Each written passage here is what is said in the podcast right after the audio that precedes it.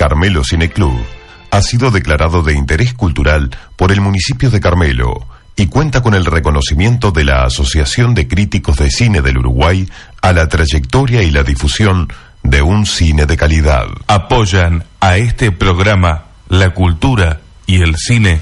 Óptica Cima, Farmacia Carmelo.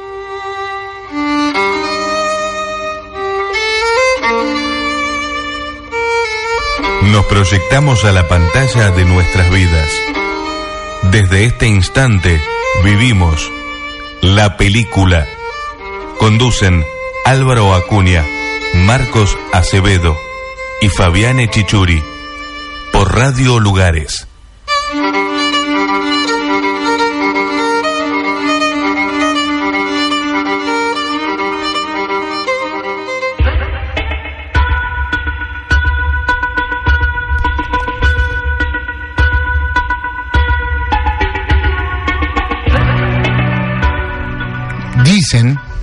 Que lo que se conoce como el espíritu de una era es algo que no puede regresar. Que este espíritu vaya disolviéndose gradualmente se debe a que el mundo está llegando a un final. Por esta razón, aunque uno quisiera devolver al mundo de hoy el espíritu de hace 100 años o más, no es posible. Por lo tanto, es importante que extraigamos lo mejor de cada generación. Pequeño fragmento del Camino del Samurái, Hagakure Yamamoto Tsunetomo.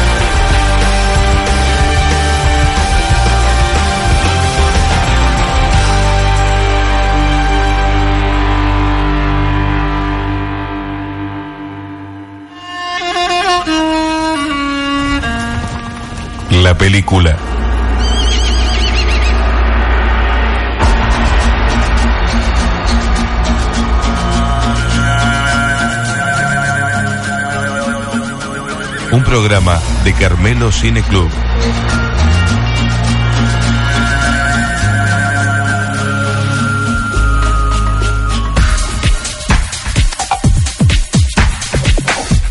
...22 horas 13 minutos... ...arrancamos una película más... ...aquí por Radio Lugares... Este, una noche especial... ...buenas noches Marcos, ¿cómo estás? Muy buenas noches, buenas noches oyentes. Buenas noches...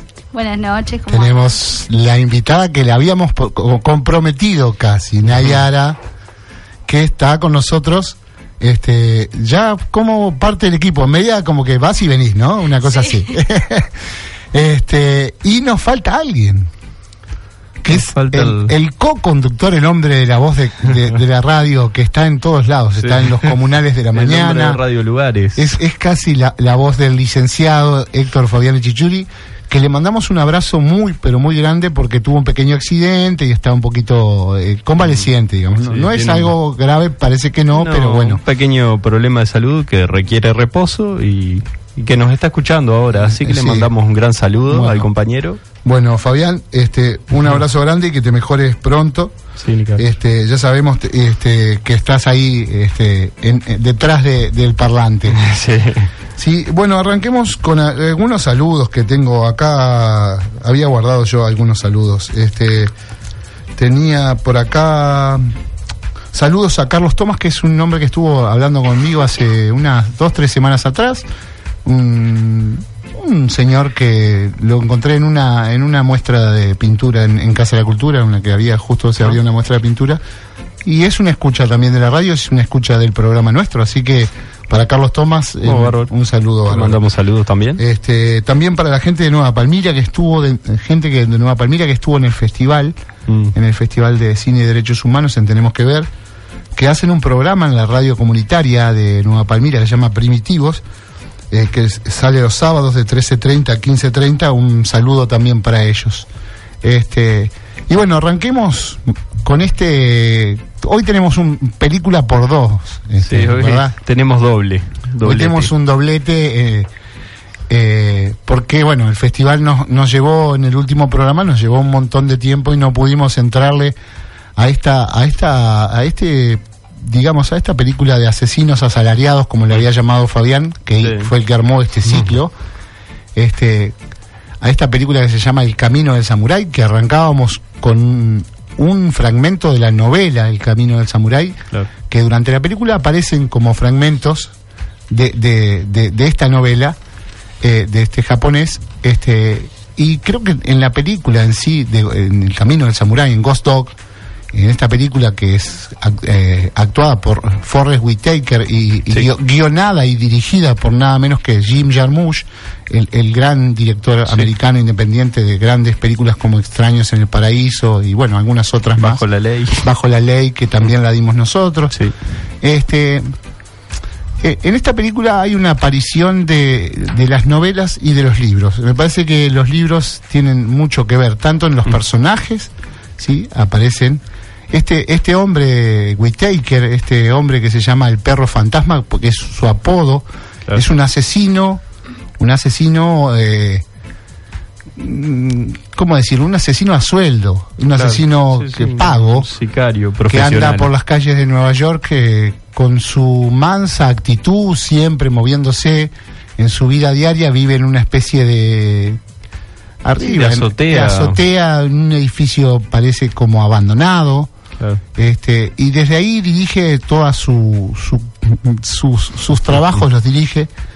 Este, y se rige bajo un código de honor de los antiguos samuráis Claro. se, se rige de esa manera, más allá que no es un samurái, es un, es un asesino, es, se rige con, con toda la Sí, sí, con cierta ética. con cierta ética y moral en cuanto a sus Claro. trabajos este, tremendos. Eh, no, que con eso, con respecto a lo que decías de que era un asesino a sueldo, tampoco era que cualquiera lo podía contratar. No, La no. trama eh, Sí. tiene un vínculo importante con, con su jefe o su... Él, él tiene un vínculo muy grande con, eh, con su jefe, que más que jefe es como es Su amo. quien- su amo, ¿no? Claro. El que le salvó, el que le salva la vida, él lo cuenta en un momento, que es- este hombre que es de la mafia, le salva la vida de que a él lo castiguen o lo, o lo lastimen o lo maten en Sí, la sí. calle. Este, y cuando le salva la vida, él se decide a ser su, su fiel servidor, en todo sentido. Este, y bueno, y es nada más que servir de esta manera, servir en sus trabajos este, más, eh, más este, especiales, ¿no? Claro. En este caso, asesinatos a sueldo, este, asesinatos asalariados, como dicen. Es una película más que interesante, eh, desde, me parece que desde la óptica eh, del personaje, ¿no? Este personaje, este, este, este Ghost Dog, este mm, perro fantasma, que se mueve con un sigilo y se mueve con una, con una, con una eh, calidad que no cualquier asesino se mueve dentro de la ciudad, ¿sí? Claro. Eh, cuenta con un montón de herramientas importantes, este, cuenta con, con, con, con tecnología, o sea, Sí. no es un hombre improvisado, en nin- no es un asesino improvisado en ningún, de ninguna En manera, sentido, ¿no? sí. Este, se mueve en, en distintos autos, sabe cómo robar un auto, sabe cómo hacer cada trabajo, este, y bueno, eh, va, va generando la historia, se va generando en, en los distintos casos, los distintos casos que, que, que va, los distintos asesinatos que va, que va llevando a cabo, ¿no? Claro. Y bueno, y después van pasando ciertos otros personajes en los cuales yo decía hace un ratito que los libros tienen mucho que ver. el de la niña en la plaza, Sí. que conoce, ¿sí? Y el del amigo heladero, El amigo. un amigo heladero Francés. francés, del cual no parece que no se entendieran nunca, pero se entienden como en dos idiomas diferentes, ¿no? es, es, más que interesante es, esa contradicción, ¿no? Eh, en, el, en el juego del entendimiento de estos dos amigos que juegan al juegan al ajedrez siempre en, en- en- en su camión de helados este y bueno este y logran entablar una amistad muy profunda y creo que estos personajes son los tres personajes fundamentales de la, de la película Claro.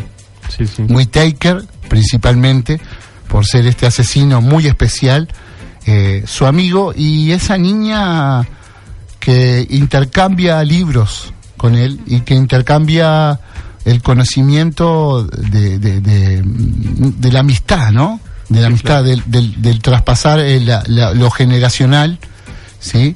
Y, y el no preguntar quién sos, sino entenderse y lograr un entendimiento más allá de que el hombre es un asesino, ella no lo sabe Claro. o, o por lo menos la sensación me deja a mí de que ella tiene una relación de amistad con él en cuanto a la literatura, ¿no? Sí. Y se van intercambiando.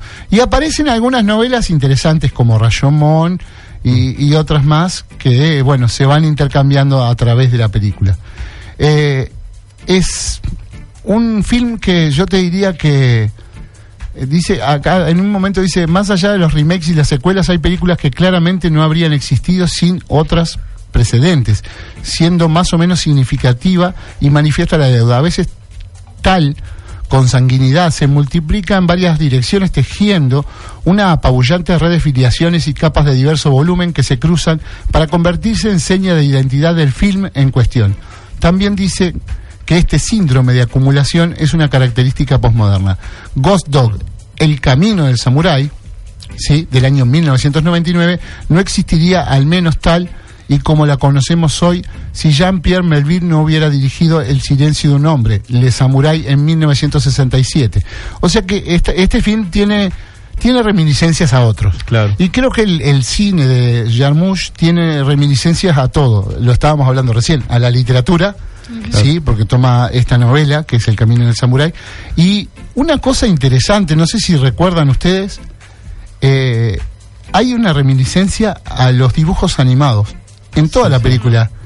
¿Sí? Sí, sí, todo el tiempo se retoman y, y se ven escenas, ¿no? Sí. Hasta de tiroteos en las escenas de Disney. Sí, Y Eh, sí, sí. y- sobre y el- todo la mafia. Sobre todo la mafia. Eh, interesante animados. cómo los, los personajes, los mafiosos, en sus lugares, en sus aguantaderos, siempre están mirando dibujitos animados. Aparece el, en, en algún momento, no sé si es Drupi, aparece el, el pájaro carpintero, el pájaro, loco. Sí, aparece Este, veces. Bueno, es, es eh, yo creo que esto también es un pequeño homenaje también de- del director hacia, hacia ese tipo, a la animación y a ese tipo, a esa generación de dibujos animados de los años 50, 60 que fueron, que los que por lo menos yo con cuarenta y pico de años, este, crecí.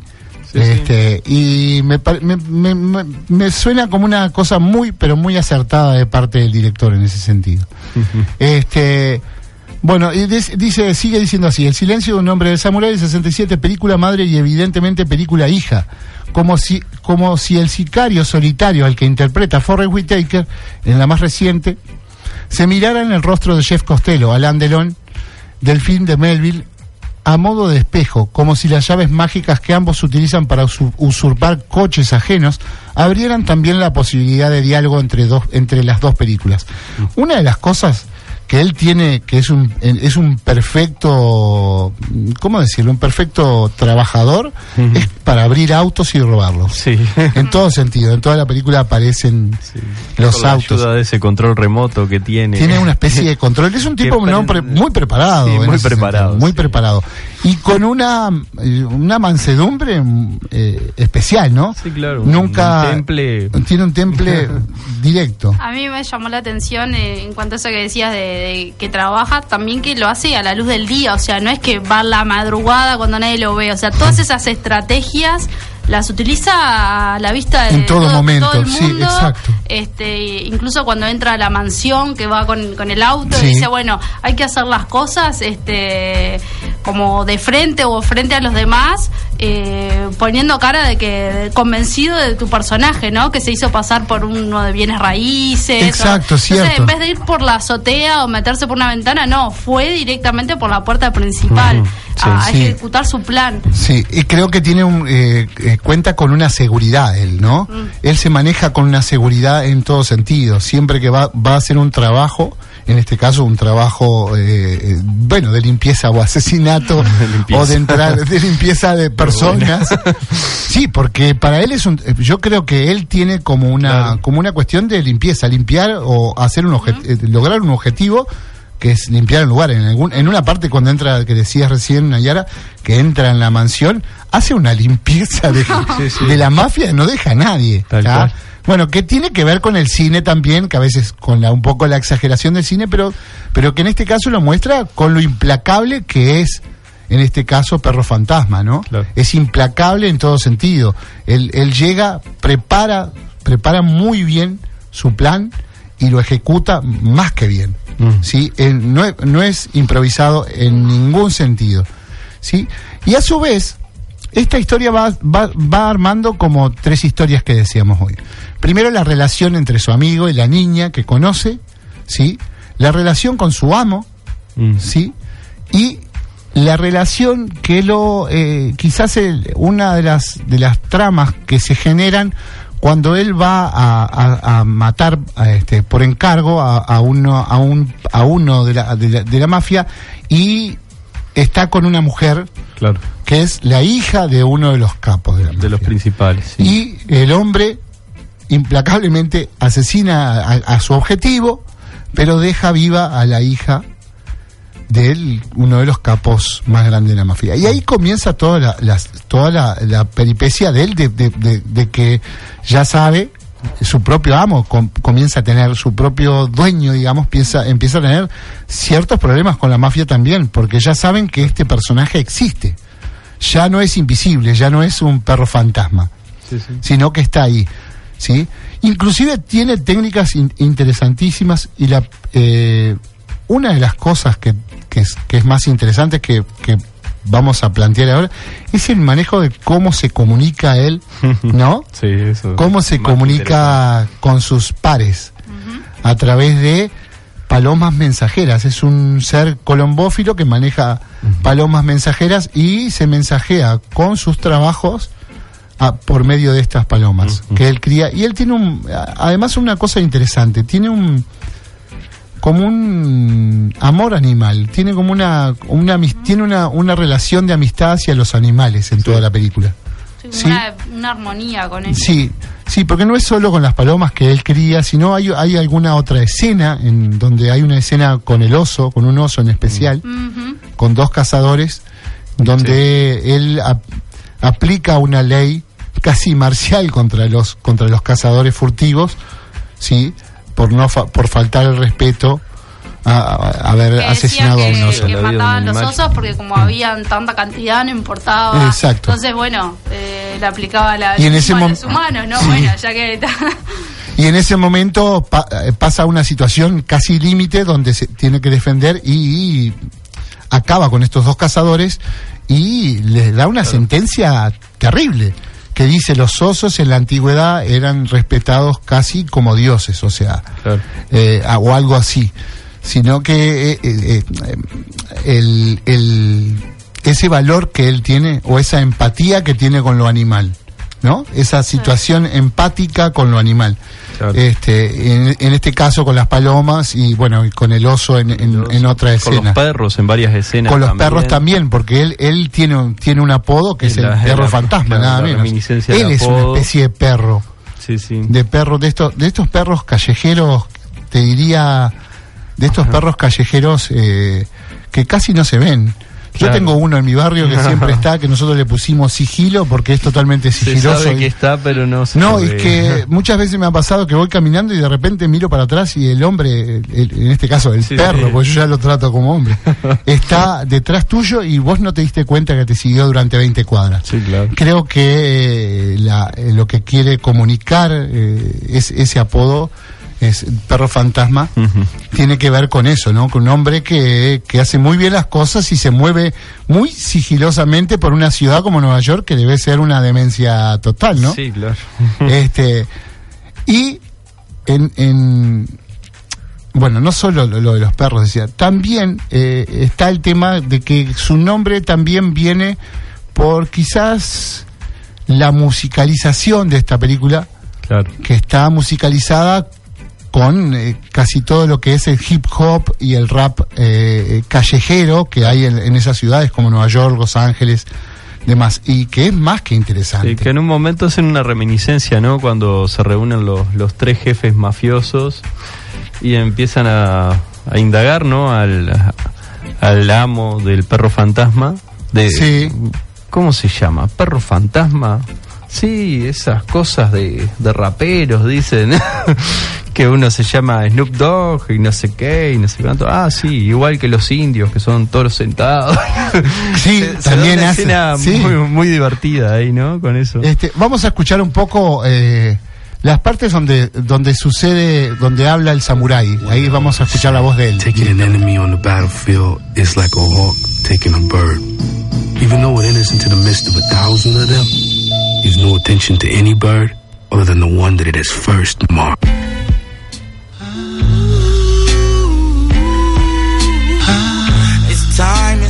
Y ahí escuchamos de fondo Don't Why, que es Stallion, una es un parte del soundtrack. ¿Sí? Es una música urbana en toda la película, eh, está presente en toda la película. Eh, inclusive él tiene un, un valor cuando roba los autos. Siempre usa que usa unos blan- unos guantes, Guantes blancos eh, muy especiales, ¿sí? Siempre trata con mucho con, con mucha eh, es muy meticuloso para, para manejar los autos también, ¿no? Para estar dentro del auto. Este, y Cuando siempre. roba la chapa. Sí, también. Eso lo hace. Adelante de la familia. Ah, lo- eso lo hace, como decías tú hace un rato, eh, Nayara, lo hace en pleno día. Eh, roba un auto, llega a un parque donde hay una familia comiendo y adelante casi de la familia hace un cambio de chapa. chapas. Con actitud de como que no estoy haciendo nada, Sí, entonces pero- no, no despierta sospecha. Este, pero eh, sí, es fantástico como lo hace. Y después se viste, aparte también cambia sus vestimentas. Mm. Es una especie de camaleón fantasma, te diría. Ya- Sí, también. Está muy relacionado eh, eh, con, con varios animales.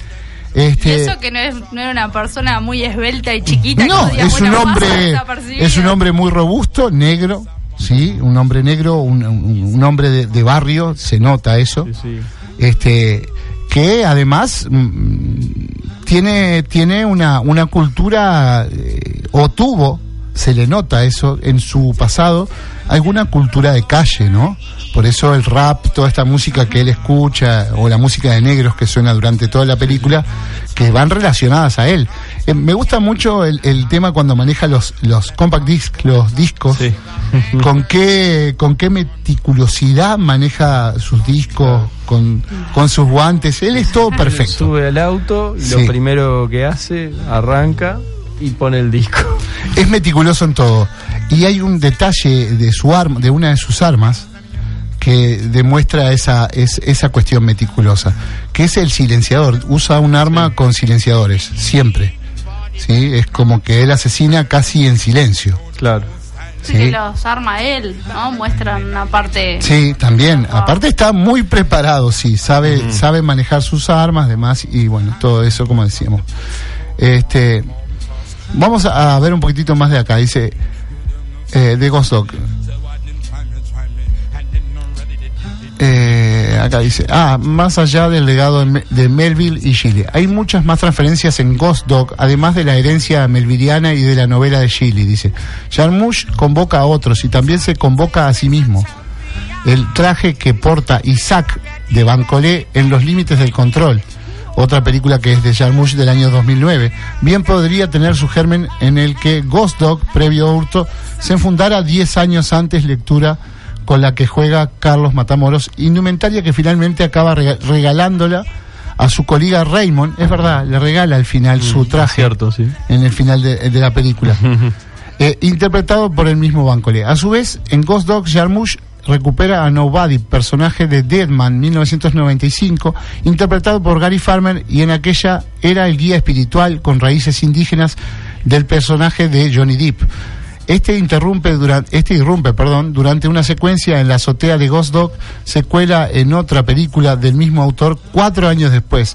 A través de un mismo personaje, una película se inserta dentro de la otra, la contiene como una especie de señal orgánica.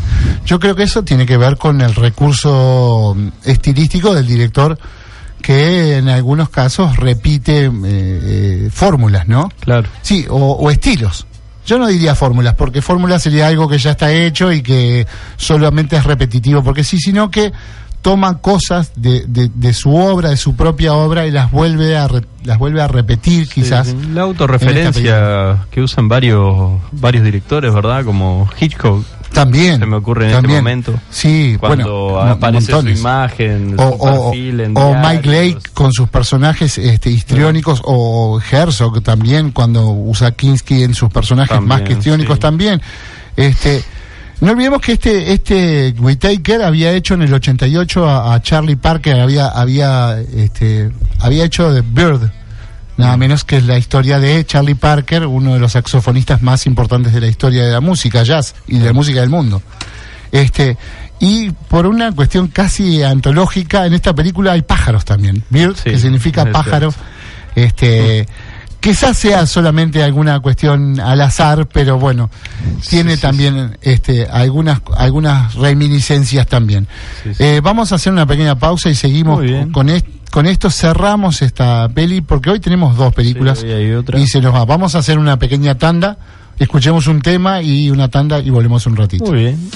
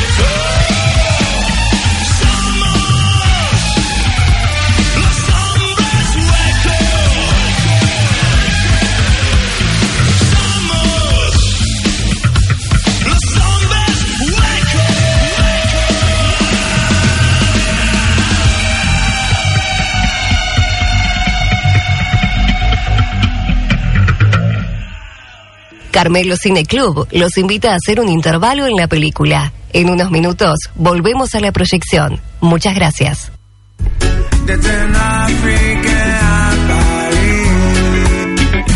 Oh,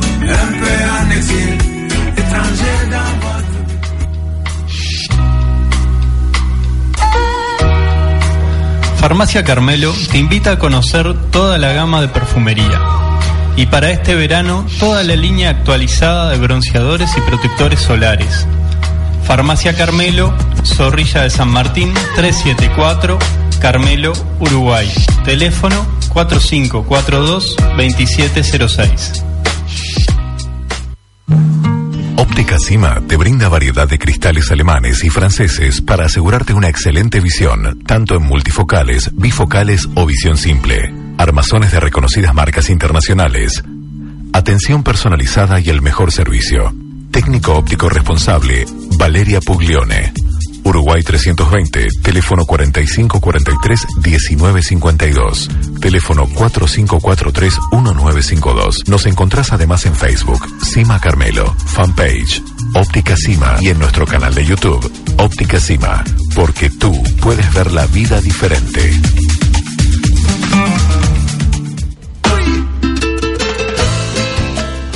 Llega el cine en vacaciones al Teatro Guamá del 3 al 7 de julio a las 15 horas. El estreno nacional de Mi Mundial, una película para toda la familia. Entrada única, 150 pesos en boletería del teatro. No te la podés perder.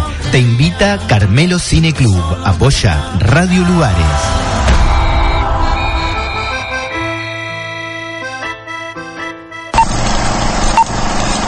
Cine y radio.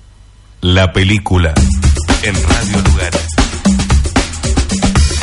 Bien, volvemos. Eh, 22 horas 43 se nos va. Nosotros nos colgamos y se nos va el tiempo como, Sí. como si fuera eh, arena, no, agua. Como agua entre los dedos. Este, ya Fabián nos, nos irá este, corrigiendo porque él nos está escuchando, entonces después va a hacer todas las correcciones pertinentes de, de- de la Sí, sí. estética del programa, digamos. Este, pero bueno, hablamos de Ghost Dog, nos colgamos con un montón de cosas, una película preciosa para ver. Sí. una película con una estética muy interesante también y con una actuación increíble de Forrest Whitaker. Pero tenemos que entrar en, en la del jueves pasado, que fue eh, nada menos que De Hombres y Pollos, una película del 2015 con una duración de 104 minutos, una película dinamarquesa dirigida por Anders Thomas Jensen, este, con el guion del mismo Jensen y la música de Franz Bach, Jeb Kass y la fotografía de Sebastián Blenkop y la en el reparto están Matt Mikkelsen, gran actor, un gran personaje Mikkelsen, sí, Nicolás Kass, Nicolás Bro y David David Densink, entre tantos. Eh, yo- hay una, hay una, eh, me, me- me vino a la cabeza eh, una novela de Hermann Hesse, El Lobo Estepario, no sé si la conocen, No. eh, que eh, en distintas partes de la, de la, de la obra, de, la novela, aparecen unos carteles que dicen teatro mágico, no para cualquiera, solo para locos. Y con esta película, a mí me parece que tendría que tener un cartel eh, como película para gen- para personas no convencionales, ¿sí? Sí, puede Porque es un es una película que juega mucho esta de hombres y pollos con un mon- un montón de cosas que tienen que ver eh, con el humor absurdo, con el humor negro, eh, pero además se mete en, en- en- en un filamento humano, humano, eh, genético también, genético humano. Y, y casi Y te diría, y animal, es eh, la interrelación animal-humano casi. Eh, y es muy extraña, es muy extraña eh, est- esta, esta relación. Esta, a esta le cabe la- el adjetivo de película rara, ¿no? Sí, esta, es- Es esta una sí película que rara, es ¿eh? una película rara. Sí, sí. Y desde el punto de vista eh, quizás eh, estético, eh, desde el punto de vista escenografía y demás, Sí. después vas a hablar un poco, Marcos, de eso. eh, para mí es fantástica también. Estoy de acuerdo con lo que decías, Increíble. también hablábamos afuera recién. Es la historia de, de- de Elías y Gabriel, dos hermanos. Sí, Elías, el gran Matt Mikkelsen, eh, que es una especie de onanista compulsivo que no entendés al principio por qué Eh, el hombre pasa en esa situación casi terrible con su masturbación a cada lugar que va, ¿sí? Y Gabriel, que es David Densing, que es un, profe- un profesor universitario, su hermano menor, su- supuestamente, ¿sí? Y que son muy diferentes, pero muy iguales en, en- en- en un detalle, ¿sí? Que va a ser uno de los detalles quizás que marque toda la película, que es el detalle de los labios leporinos. Claro. ¿sí? que aparecen en todos sus hermanos. Exacto. ¿sí? Es una película de hermanos extraños. ¿Cómo, cómo la que cata- descono- cómo que catalogarían? desconocen la, la existencia del otro también. También, sí, sí, sí. Sí, porque inclusive hay- hay- ahí es donde se genera la trama cuando muere el padre de, de- de estos dos hermanos que son eh, Gabriel y Elías eh, y el padre antes de morir les deja una sentencia diciendo yo no soy su padre real. O sea, ustedes son hijos de Evelio Tanatos, nada menos, que es el nombre de su padre, y vive en un sanatorio en una isla muy alejada, este, eh, en una isla muy particular, ¿no? Muy particular. Que vive muy poca gente, nada menos Ah, que sí. 43 personas. Tres habitantes. Y que está el, el temor de que desaparezca del mapa. Totalmente, sí. Porque si son menos de 40, ya lo- los borran del mapa. Entonces eh, había también una preocupación de, de parte del, del, Del intendente- alcalde. del alcalde. Alcalde. Sí. Sí, sí, hay un juego, hay un juego entre las películas de terror, hay un juego casi terrorífico, eh, pero en el cual eh, más allá de la situación, esta situación extraña casi de terror en, en sus escenografías, en sus escenarios, demás, eh, no es una película de terror. Es una película de amor y es una película de, de- de reencuentro. ¿sí? Al final termina siendo una cosa totalmente diferente. Así que uno se, yo creo que se, se vuelve inmerso dentro de este film. eh, al principio haciendo una especie de paralelismo con la con la isla del doctor Moró, La como hablábamos sí. con- contigo, Marcos. Pero, pero después comienza la, la verdadera historia de, de estos hermanos, que son muy, muy, pero muy especiales. ¿sí? Tanto Elías Gabriel como los otros, que son Gregor, Franz, Joseph, que son los otros tres, que todos tienen eh, ciertas particularidades.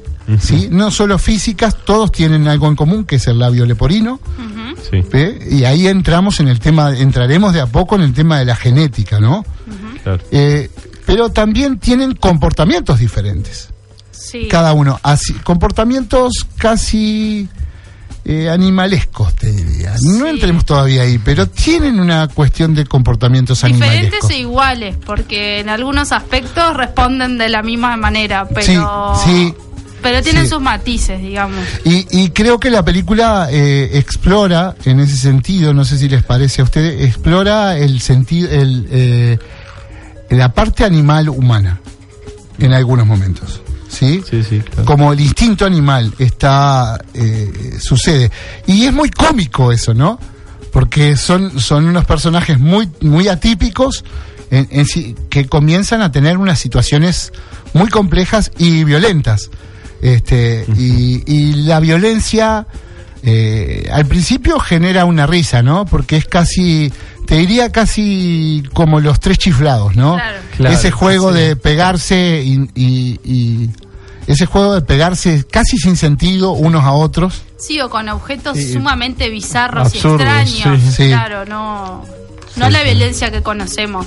No, Habitual. no es la violencia habitual. Sí, además Sí. muy también de, de dibujo animado, ¿no? De Sí. te pego y no te duele Sí, y totalmente. No, y no te mato tampoco porque Tiene una, eh, tiene una cuestión de cómics, sí, de, de- de- de dibujo animado, de, de, de, de Tommy Jerry, de, De Tom de esos, Jerry, esos, de esos- que- esas persecuciones y golpes entre ellos. Así que Y- ahí podemos explicar que en, en una escena de la película eh, alguien golpea una puerta y sale uno de estos hermanos con una olla gigante, no sé de sí. cuántos litros sería, pero era más grande que ellos mismos. Sí, sí. Y se la tira por la cabeza, o sea, no, no te esperás que alguien salga con, con un objeto así. Sí, o, o que Eh, primero vuela una, una olla de hierro fundido Sí. y Bueno, esa "Eso era parte- hierro fundido. Por eso parece más de caricatura que, Sí, sí. que un hecho real. Tal cual. Bueno, est- estos dos hermanos deciden eh, viajar a esa isla, eh, Elías y Gabriel, Porque eh, cuando muere su padre, como, te, como les decía, eh, les deja un video muy especial.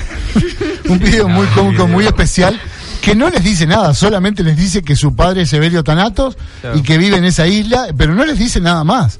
Y ahí salen hacia esa isla, este, toman una especie de, transbo- eh, de, de- de ferry, Ferry, claro. que en el cual este, ya eh, nos van acercando que la historia es extraña, porque cuando la mujer que va arriba del ferry les pregunta a quién van a buscar, ya los mira con una cara más que interesante. Cuando les dice que va a buscar a Everio Thanatos, que es su padre, ya se sabe que en ese sanatorio, en esa casa, las cosas no son muy normales. ¿Sí? Pero en realidad en esa isla no son muy normales las cosas. En general. Porque cuando llegan, como hablábamos recién, es una isla casi totalmente despoblada que está a punto de perder su categoría de isla Sí, sí. por tan poca cantidad de En- habitantes. En, una balsa y no, había espacio solo para un vehículo, eh, como Sí. había cosas que no cerraban, ¿no? que tenían que dejar el vehículo de ellos y se iban en el de la mujer. Exacto, exacto. Y, y bueno, viajan, ¿no? Sí, sí, viajan y llegan, y ahí es cuando llegan la- el primer día y se encuentran primero con el alcalde del lugar y bueno, los recibe y demás hasta que tienen que ir a, ir a buscar a su padre. Y cuando llegan a ese bendito sanatorio, que ese sanatorio después vamos a hablar de eso y vamos a hablar de, de ese eh, monstruo arquitectónico eh, ec- divino en cuanto a, a la est- a estéticas y demás, porque, bueno, después vamos a hablar de eso. Cuando llegan ahí se encuentran que no, no van a buscar a su padre, pero no aparece su padre, sino quienes aparecen son sus otros tres hermanos. Claro. ¿sí? Así que ahí se agranda la familia. La cosa, la cosa sucede de una forma casi inesperada. Aunque no son bien recibidos, ¿no? Sí, Estaban por eso. reticentes a recibir cualquier tipo de visita. Sí, sí, sí. Aunque fueran sus hermanos no, no conocidos.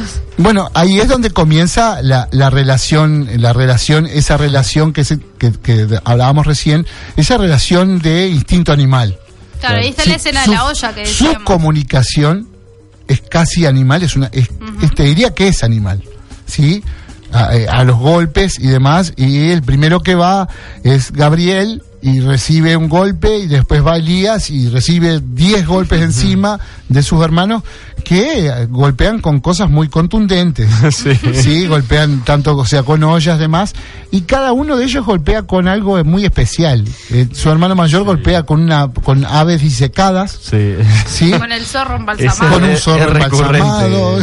La gallina embalsamada. con gallinas embalsamadas, este y bueno, eh, esa parte de, de ese humor negro que está dentro de la película y toda esa película la hace que su profundidad no caiga tan tan dura de la realidad de lo que quiere comunicar esta película. Mm. ¿Sí? Que es que para mí en el fondo que lo que quiere comunicar es la las diferenciaciones en los seres humanos, ¿sí? eh, el no ser diferente y ser diferente genéticamente, pero no ser humanamente diferente, ¿sí? Más allá de nuestras formas y más allá de nuestros, eh, no sé, de nuestras estructuras, ¿sí? Eh, formamos parte también de, de, de- de- de este planeta, de esta vida, ¿sí? Más allá de que haya algo que nos marca diferentes, ¿no?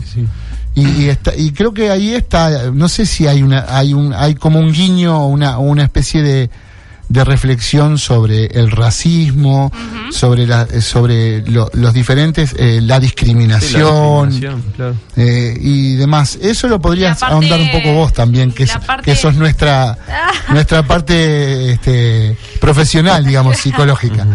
Este, vos decís eh, como mostrar también el lado animal de- del humano, ¿no? Exacto. Que somos animales, Sí. ¿no? Nos inventamos una categoría aparte, pero Es que el, el humano, primero que nada, en la cadena de las especies, sí, según, según los estudios científicos, descendemos de los animales. exacto. ¿tá?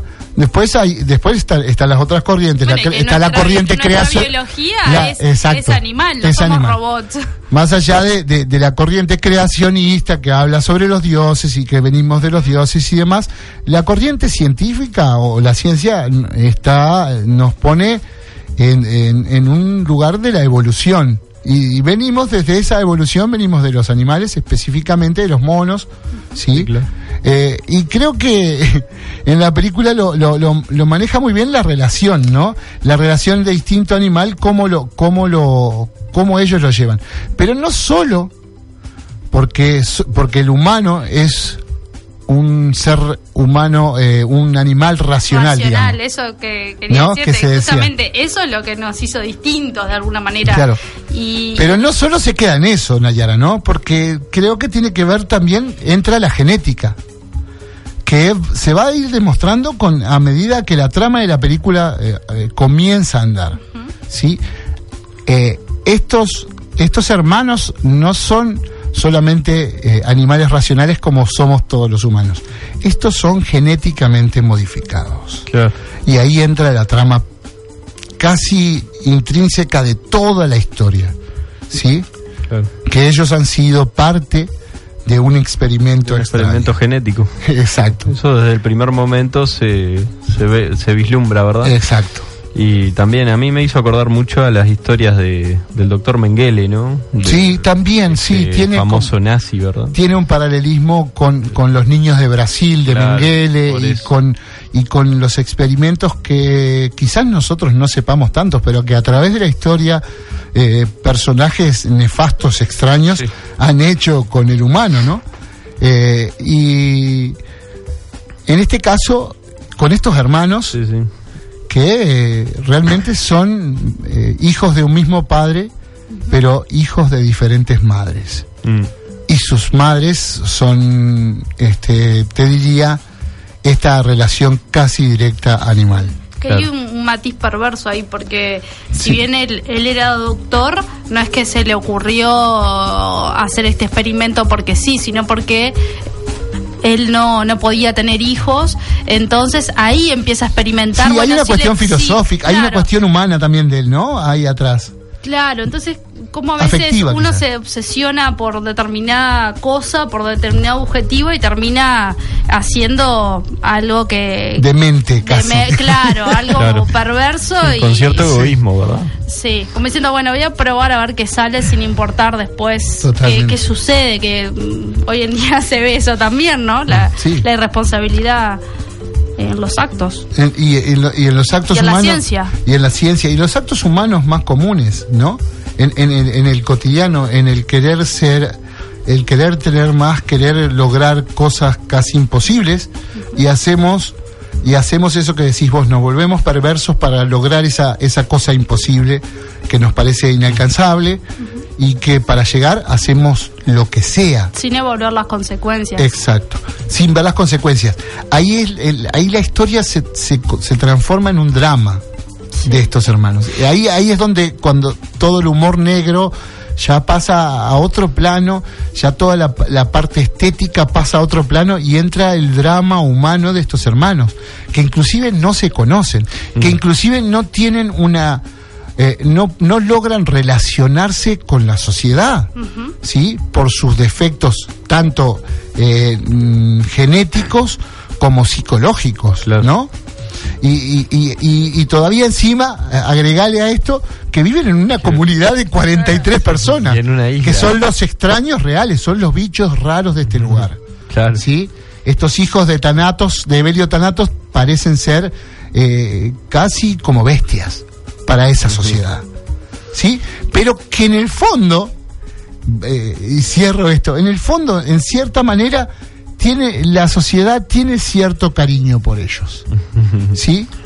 Porque es que si se nos van estos cuatro, perdemos la sociedad. Claro, de 43 quedas en 39 Y ya no sería sociedad. Ya, ya lo sacan del mapa. como Tiene un mensaje muy profundo en cuanto a, a la raza humana, me parece también. ¿Sí? A, las cuestiones humanas.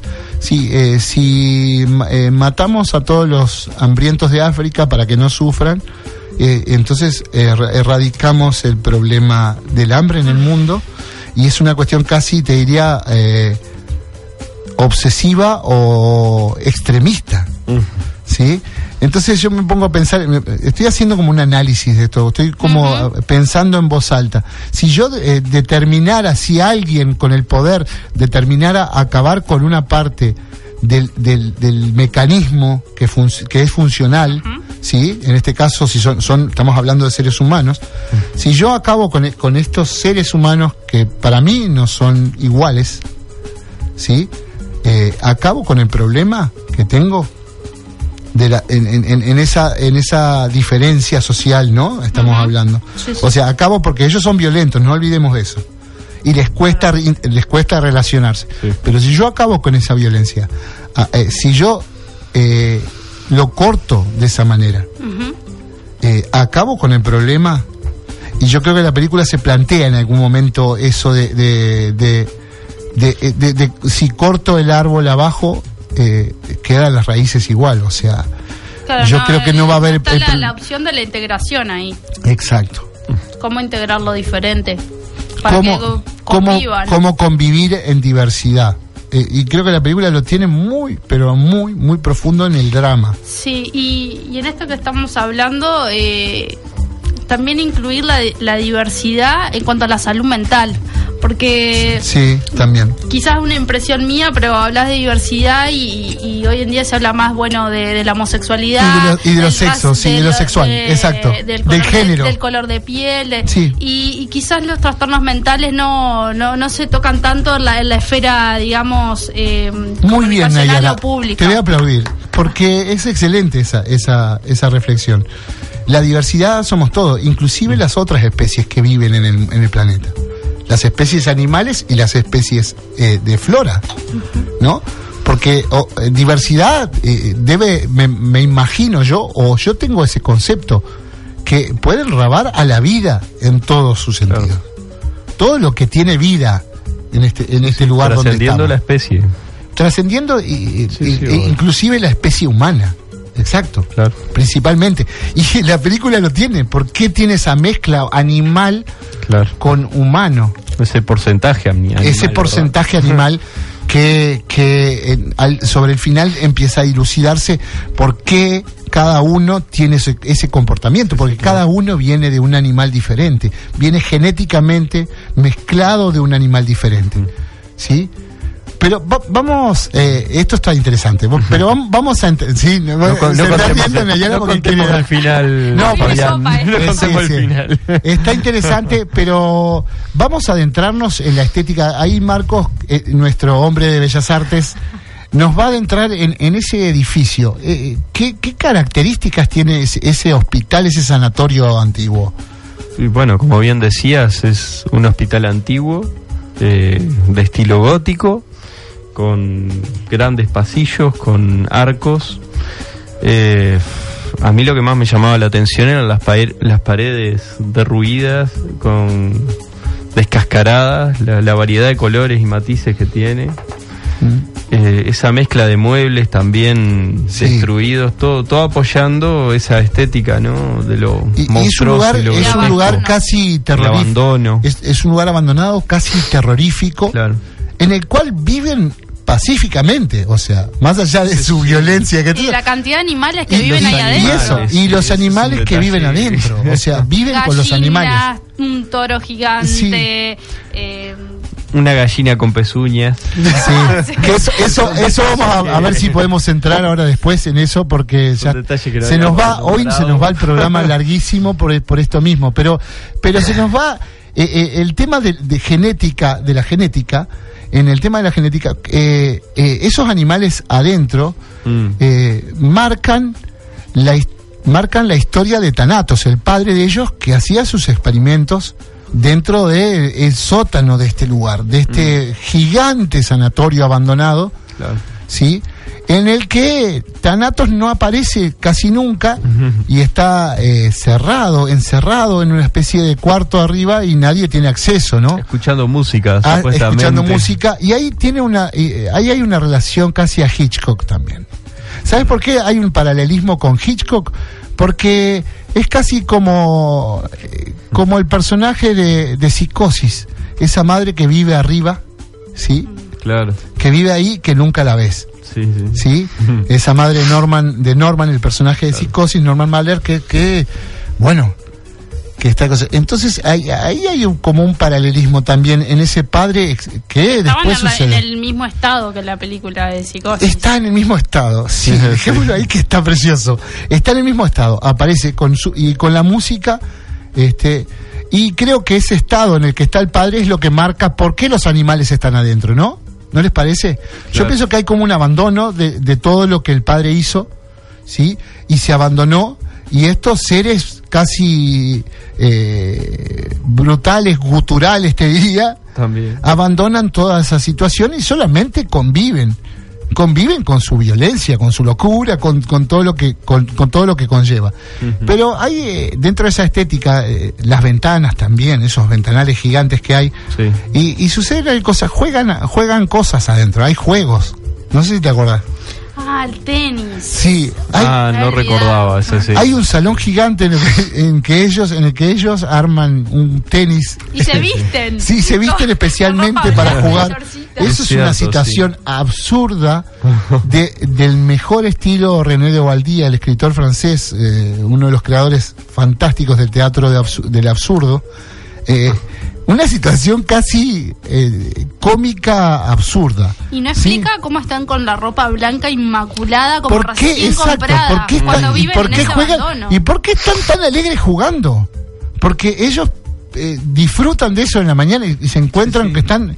Cuando entra Gabriel, que es el personaje, digamos, el, El más. filósofo. Es, es el más este cuerdo, entre Claro. comillas, ahí lo podría decir Nayara si sí o no, pero yo no sé cuál es el más cuerdo El de más todos. humano, entre comillas. Es el también, más ¿no? humano es porque es el que estudió y el que logró quizás una una una una un- una condición social parecida al resto de la sociedad, ¿no? Claro. Sí, y también que es el que intenta implementar dentro de la casa alguna otra forma de comunicación que no sea la física Exacto. y la violencia. Sí, ¿no? totalmente. Entonces eh, él tiene un pensamiento más abstracto, ¿no? De poder comunicarnos de palabra a palabra y no de golpe a golpe. Sí. No, inclusive entra la en discusión en un momento cuando los hermanos duermen todos juntos, que eso es un tema interesantísimo, porque todos duermen eh, eh, casi unidos, agarrados. Me, me hace acordar mucho, al- es la cuestión animal, ¿no? Ah, como De los an- rebaño, como el rebaño cuando las se, se unen todos para, para, para compartir el calor y duermen todos este, pegados como, como ovejas, como perros, como animales. Claro. Y ahí es cuando Sí. Gabriel intenta implementar nuevas reglas y dice, bueno, a partir de ahora dormimos todos separados. Ahí separadas. comienza el frío. Y se ay, hace frío. Este frío Eh, es insoportable. y, y cómo se eh, cómo se maneja eh, cómo se manejan los animales en ese sentido cuando se transforman en, en, en el calor de, de uno a otro sí Claro. En el contacto físico se, se transforma en, en un solo cuerpo no son un solo cuerpo Claro. este y creo que eh, quizás es para pensarlo muchísimo, pero quizás sea uno de los errores humanos más grandes, haber perdido esas condiciones animales, ¿sí? Y más en el mundo en el que vivimos, que cada vez estamos más individuales, más violentos y más asesinos que nunca. Cada vez nos interesa menos el otro, ¿sí? Como no- volver al hombre primitivo. Exacto, sí, eso es lo que estaba tratando de... de- fuiste más rápida. Bien, pero lo que estoy tratando de decir es eso, cómo nos perdimos eh, lo afectivo, el calor afectivo, como una cuestión humana e interesante, y nos transformamos en racionales que el calor eh, lo buscan solamente en situaciones eh, específicas. Mm. ¿sí? Eh, y otra, otros, eh, es un- esto tiene un paralelismo. ¿Sabes a quién, a qué me hace acordar? A los niños que viven en la calle. Los niños, de- yo trabajé muchos años, con, vos sabías, con, con niños en situación de calle. Inclusive tuve una, exp- una experiencia hace muchos años de dormir en la calle, en la peatonal La Valle en Buenos Aires, en la puerta de los cines con ellos. Mira, el director de radio se puede recordar de esto, Peter, porque fuimos a ver, no me acuerdo si fue a Lou Reed una vez y tuvimos que dormir en la calle en el año 99 y yo dormimos en las puertas de los cines en, en la peatonal La Valle donde duermen los niños y todos duermen juntos. Todos buscan el calor. Lo hacen de la misma manera que lo hacen, lo hacen los animales, porque creo que el instinto lleva a eso, a la preservación y a la unión, ¿no? Al estar unidos tenemos más fuerza y menos posibilidades de ser dañados, ¿sí? O sea, ¿quién es el que puede hacernos daños? El, ese, viol- ese animal violento que se pega con cosas, que jugamos, que, que- que vemos que lo vemos, o la sociedad misma puede ser más perversa y más asesina con, con todos, con la diferencia, con esta diferenciación. Sí, en, en cuanto a eso, la, a la violencia, lo del pasaje al acto, eh, algo que me había quedado pensando de, la película, es que ellos no, no tienen una, una reflexión, una mediación, o sea, eh, tienen por regla que no entren al sótano y el que entra al sótano, bueno, va a golpe como, como forma Sí, de sí, sí. comunicarle, no hay una reflexión.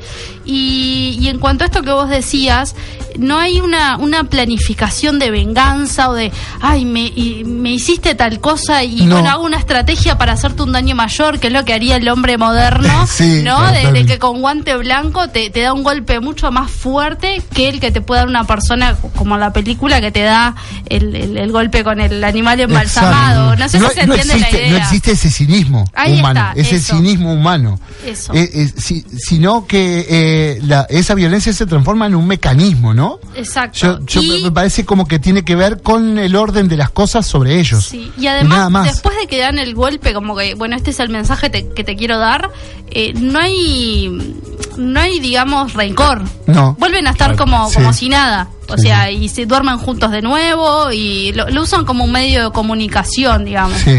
Este, no. Eso me llamó la Sí, atención. es más que, es más que interesante. Es más que interesante, porque inclusive eh, la, eh, la- la violencia, la peor violencia, creo que no es el golpe humano o el golpe o el, o la- o el golpe que lastima, sino creo que la peor violencia es la violencia cultural, ¿sí? Cuando, cuando se vuelve algo cultural, cuando se vuelve una realidad y es casi casi lo que decíamos recién, cuando está detrás el- la perversidad, cuando está detrás el cinismo, cuando está detrás la, la mente humana que sí premeditó, en este caso, ser violento. ¿Sí?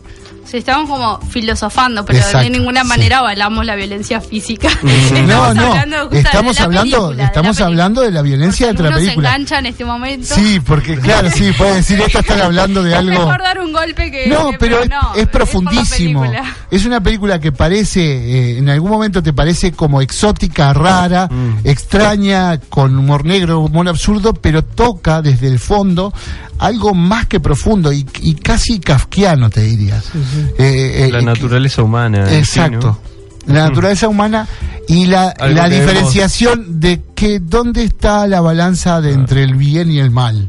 Sí, Este, lo que decías hoy, ese manejo que tienen violento cuando Gabriel intenta cambiar, le lleva la palabra y los hace leer la Biblia en un momento y entra el- el- el- la discusión filosófica porque leen la Biblia como si fuera la leen como si fuera un este una una lista de a- de, de- de supermercado, de, de ir a comprar este papas y demás entonces él quiere hacerles entender Es- es- claro, la profundidad- problematizarla. exacto sí pero ellos ellos son todo otra cosa literal y, y ahí se da, eh, queda en evidencia el, el que no está el pensamiento abstracto, ¿no? De poder eh, usar la metáfora, que es lo que utiliza la, la Biblia, ¿no? Para darte un mensaje. Entonces el Mm. mensaje decían, pero ¿qué sentido tiene esto que están diciendo? Porque no, no, Sí. no lograban captar Claro. el sentido de la escena. Y, y- y es filosófico, total. Por eso, Total. y no- Y la violencia está en el pensamiento. Si, yo, si, si me decís a mí, si, si me preguntás dónde está la violencia, ahora que estoy tratando de, relacionar todo, yo diría, ¿la violencia está en el golpe o la violencia está eh, en, en la mente humana? La violencia está en el pensamiento humano. ¿Sí? Por lo menos me está dando esa sensación de que de que en sí el otro tipo de manejos cuando tiene que ver con el instinto animal no es violento no no es violento Es un- su un- forma de comunicación. un- Exacto, por ejemplo, un perro que defiende su territorio te ladra porque no se sí, sabe hablar. sí. Entonces, en ese caso, usan la violencia para transmitir el mensaje. Eh, nosotros, como humanos, eh, usamos la palabra, por ejemplo, u otras formas de, de transmitir un mensaje sin que sea un golpe. Sí. Pero Y- también se ha eh, tergiversado y se ha vuelto perverso en Sí. algunos aspectos que, que no se ha podido controlar. Mm, Debidamente. supuesto. Sí, totalmente. O sea, se ha mal usado. En, en realidad, y- y quizás y está para hablar 400 horas sobre esta película. Sí, la verdad que- Eh, lo que me, ya- me termina dejando una sensación eh, muy profunda de, de que mm, más allá de todas las diferencias que tenemos, eh, es necesario convivir y generar una convivencia. ¿sí? Es un tema muy, muy de este momento, es un tema muy actual. ¿sí? En, en que lo vivimos hoy, hoy por hoy en- en- en muchos lados. Somos diferentes. ¿Sí? Porque en, en la Y- parte de la película que los vienen y los enchalecan, como que los van a encerrar o los van a expulsar. Mm. Y bueno, después tiene otro desenlace, pero ahí tampoco estás integrando nada. Mm. O sea, enchalecándolos, eh, no. No hay solución del problema. No. Eh, no, es que no hay un problema, me parece. Yo creo que no hay un problema, no hay una problemática, no se plantea la problemática. Se muestra una realidad, ¿sí? Claro. Una realidad que es casi es genética también. Que también todo ese comportamiento tiene que ver con su, como hablabas hoy Marcos, con su porcentaje cada uno. Y, y- y vamos a dejar claros algunos. Hay, hay el que tiene más porcentaje tiene un 15% Gallina. de gallina, ¿sí? El otro tiene un 7% de búho, hay uno que es perro, que tiene un 10% de perro, y creo que hay uno entre el 12 y 13 que es el, ratón. el ratón. Que no me acuerdo bien los números. los Pero son partes es de experimentos. Ah, y el toro que es. Y el toro que también tiene, es, es el primero, el toro, ¿eh? Claro. Es el que nace primero, creo que es. Que es eh, Elías. Elías, claro. Eh, no sé. Es una película para, para reverla, me parece que hay que rever muchísimas cosas que tiene, que tiene, es extraña en, en muchos sentidos y cierra de una manera fantástica, cierra, cierra, eh, cierra con una reflexión, Sí, sí. sí, con una reflexión sobre eh, quizás la manada y la familia, las dos cosas. Lo Sobre animal- la vida. Eh, ¿Tiene diferencia una manada de una familia? ¿Una manada de animales con una familia humana? Y ¿Cuánta- similitudes y Sí, y diferencias. sus diferencias. Por eso. Eh, pero pueden convivir, ¿no? Sería lo, lo que me parece que puede dejar como, como, como reflexión. ¿Podemos convivir los humanos con las especies? ¿Podemos convivir entre nosotros mismos con nuestras diferencias? O sea, eh, carmelitanos con, con montevideanos. ¿Podemos convivir negros con blancos, con Todos travestis, con. Yo creo que sí. La discriminación es construida, Exacto. no uno no nace. Y la violencia entonces es un pensamiento, quizás. ¿No? Sí, sí. Vamos a dejar la pregunta. Ay, que, que- Que mande mensaje vamos a los oyentes. Que mande mensaje. Ya, ya nos estamos yendo, estamos pasadísimos Estamos también. pasados, sí, no, eh, vamos a vamos a cerrar este bloque. Preciosa película, este, Sí, sí, hombres y recomendable. Hom- hombres y gallinas. Este, vamos vamos a escuchar un tema de Botis cromático, un- una especie de juglar argentino que yo vi, hace unos años, ya lo, he visto en vivo y es excelente y el tema se llama Hermanos, porque estos hermanos muy especiales este, me, me dieron la sensación de que de que alguien tiene que escribir a, a esos hermanos, ¿sí? Escuchemos un ratito y volvemos. Muy bien.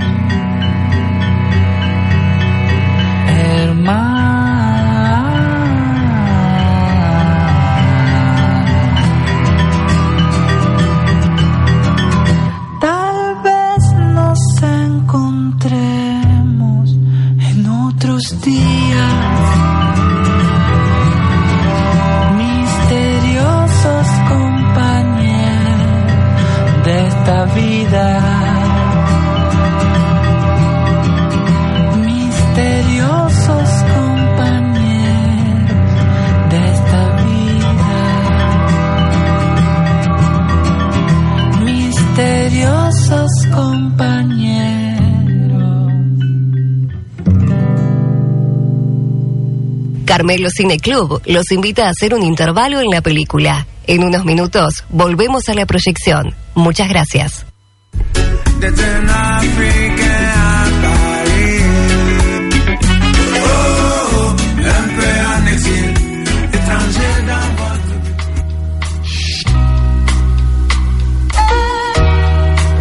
Farmacia Carmelo te invita a conocer toda la gama de perfumería.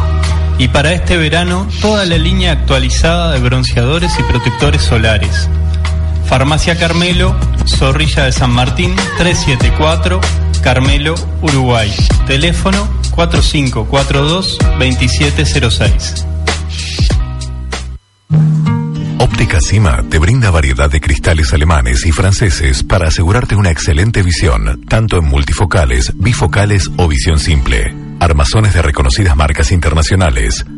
Atención personalizada y el mejor servicio. Técnico óptico responsable, Valeria Puglione.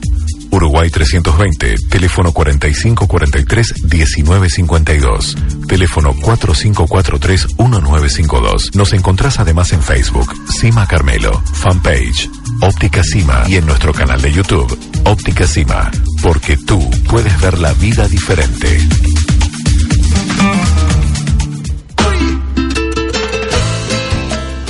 Llega el cine en vacaciones al Teatro Guamá del 3 al 7 de julio a las 15 horas. El estreno nacional de Mi Mundial, una película para toda la familia. Entrada única, 150 pesos en boletería del teatro. No te la podés perder. Te invita Carmelo Cine Club. Apoya Radio Lugares.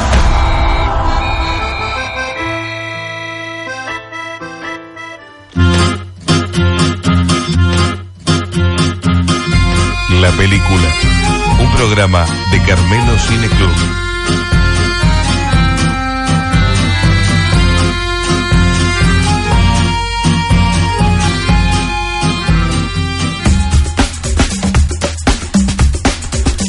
Veintitrés, 26 minutos, vamos a tener que cerrar en 4 minutos este muy programa pasados. porque nos, nos pasamos. A veces una, una y media, depende. Hoy teníamos dos películas y eso era interesante.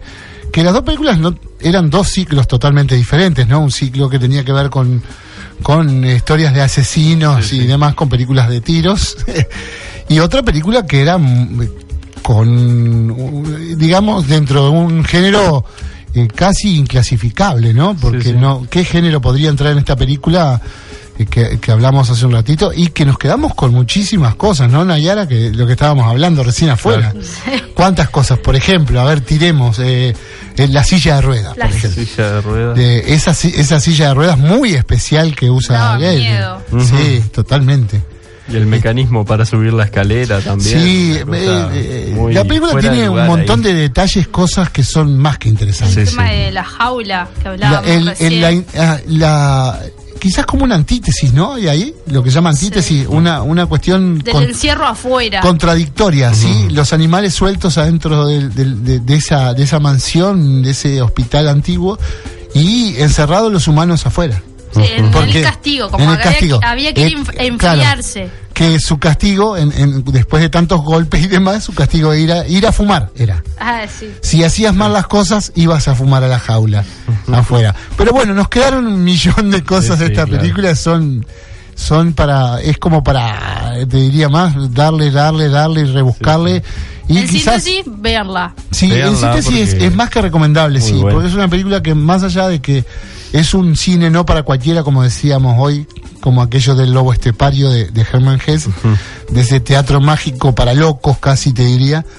Eh, es una película que te, te hace reflexionar, ¿sí? Y la genética, y aparte el- el- la genética de la actualidad del tema de la genética, ¿no? Monsanto, las empresas, lo que hablabas recién vos, este, Nayara. Eh, Sí, los transgénicos, la- los que son pruebas que todavía la no se alimenta- sabe la, la alimentación humana, nuestra alimentación nos está transformando de alguna forma genéticamente, o sea, nos están transformando. Quieren decir que no, pero yo, yo, yo creo que sí. Y creo que la humanidad ha cambiado en muchos aspectos. en Y no, no está controlado, o sea, tal y cual pasó la película, puede salirse de control y, y no poder, este... ¿Ustedes se acuerdan hace unos años cuando se rieron de. Alguien se rió de, de las declaraciones de Evo Morales cuando dijo que. que. mm, el, eh, las hormonas en los pollos eh, criados podía tener que ver con eh, la genética con el tema de la homosexualidad por las hormonas, porque usan hormonas femeninas Eh, eh, plantea una discusión ¿tá? no vamos a decir acá eh, esto es así o no es así pero en este mundo todo puede llegar a pasar. ¿sí? En la locura de este, de este planeta puede llegar a pasar todo y puede haber los planes más descabellados que uno lo- ni se los imagine, ¿no? Este, y esta película nos por lo los muestra. medios de comunicación no nos vamos a enterar. No, jamás, así que este bien, pero va- vamos a cerrar este programa con la película de este jueves, eh, con el que vamos a cerrar este este ciclo de películas nórdicas, ¿sí? Eh, que se llama Nórdicas Pelis, eh, es un juego de palabras, con otra película dinamarquesa, ¿sí? De otro gran director que es Thomas Wittenberg, uno de los creadores de, si alguno conoce el Dogma 95, que fue una, una especie de comunidad cultural que rompió con los esquemas del cine porque hacían filmar con una especie de, de decálogo en el cual tenías que respetar este decálogo eh, y filmabas, eh, por ejemplo, eh, escenarios naturales, no podías usar músicas eh, músicas artificiales, tenías que usar músicas en vivo, eh, luz artificial no podías usar, tenías que usar luz natural o de las luces que tenían las casas dentro. Había un montón de, de reglas y estatutos que debían llevarse a cabo y las historias debían ser lo más eh, ¿cómo decirlo?, directas posible dentro de la actuación, casi como una actuación directa, ¿sí?, de, lo- de los actores en, en el cine. Porque ya sabemos que el cine tiene toda una cuestión estética armada de- dentro de lo que es el, el set de filmación y después lo que tiene que ver con la edición. Estas películas casi eran eh, un crudo. ¿sí? Y la película de este hombre, Wittenberg, su primer, primer película, que es La Celebración, Fabián estará recordándola en su casa, escuchando ahora, es una obra de arte magnífica, filmada con una camarita de estas que son chicas como una taza, una cámara Sony de mano. Ah. El, eh, Wittenberg logra hacer una historia dentro de un hotel, ¿sí? Donde la miseria humana se transforma en algo increíble, donde hay una trama muy, muy pesada en, en esa historia, donde la cámara va siguiendo los personajes y demás. Eso fue parte del Dogma 95. Se hicieron varias películas. eh, Lars von Trier fue otro de los creadores de este, de este movimiento. Y este hombre, Mittenberg, que ya hoy por hoy no sigue los- las reglas del dogma, eh, es un director a tener muy en cuenta. En este caso vamos a ver eh, esta peli que se llama La Comuna, que es una película del año pasado, del 2016, Marquesa, dirigida por Wittenberg, y es, eh, está basada en los años 70, es una comedia extraña, y es la historia de un matrimonio que decide convertir su casa, ¿sí? por una cuestión de empezar a discutir, y discuten qué hacer con su lugar, donde viven, la deciden hacer una comunidad y llamar gente. ¿sí? o sea, vamos a, a, a- a- ¿cómo es que se llama? A recolectar personas que quieran vivir acá, este, y bueno, y la pareja esta va a descubrir la- a la- la- las distintas peculiaridades de esa vida en colectivo. ¿No? Es como que yo mañana cambie todas las reglas de mi casa y diga, bueno, ahora voy a traer gente de otros lados y vamos a intentar llevar a cabo un proyecto de vida. Una comunidad. Una comunidad. ¿sí? Bueno, eh, más o menos trata de eso. Es una película que llevó los premios del cine europeo al mejor montaje este, y ganó el Festival de Berlín. Estuvo en, estuvo en la sección oficial de, de largometrajes en concurso. Así que parece una, una, una llamativa este, propuesta de este señor Thomas Wittenberg. Este, con la actuación, eh, actuaciones de Ulrich Thompson, que ha actuado un montón de sus films, y Trin Diamond, entre tantos otros. Eh, El cine nórdico termina este jueves, entonces este ciclo. En este, Sala Independencia. En Sala Independencia, A las 21 a las horas. 21 horas. En Casa de la Cultura, con entrada libre y gratuita. libre y gratuita. Con el café de Cine Club, gratis. Con alguna picadita que hacemos y con alguna discusión al final de la película también, ¿no? Pequeña. Como siempre. Como siempre, y después le damos con todo en la radio. Así que yo creo que estamos cerrando por hoy.